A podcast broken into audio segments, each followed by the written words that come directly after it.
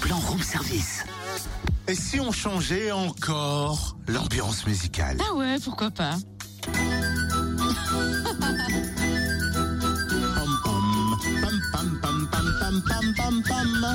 Oh, la soupe au chou, le glaude, le bombé et la denrée.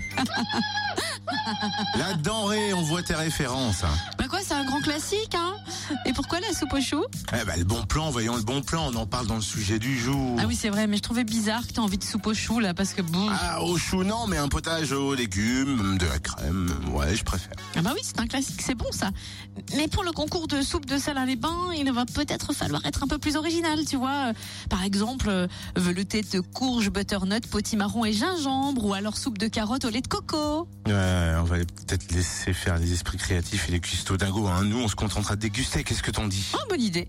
Rendez-vous dimanche 23 octobre à Salins-les-Bains, place des Salines, pour un grand concours de soupe ouvert à tous, à tous les amateurs, sans lien avec les métiers de bouche, seul ou en équipe de 3 maximum. Il faudra préparer 3 litres de soupe minimum, soit sur place entre 9h et 10h30, soit à la maison et réchauffer sur place. Alors oui, c'est le 23 octobre, mais si on vous en parle maintenant, c'est parce qu'il faut s'inscrire avant lundi 10 octobre auprès du service animation de la mairie de Salins-les-Bains.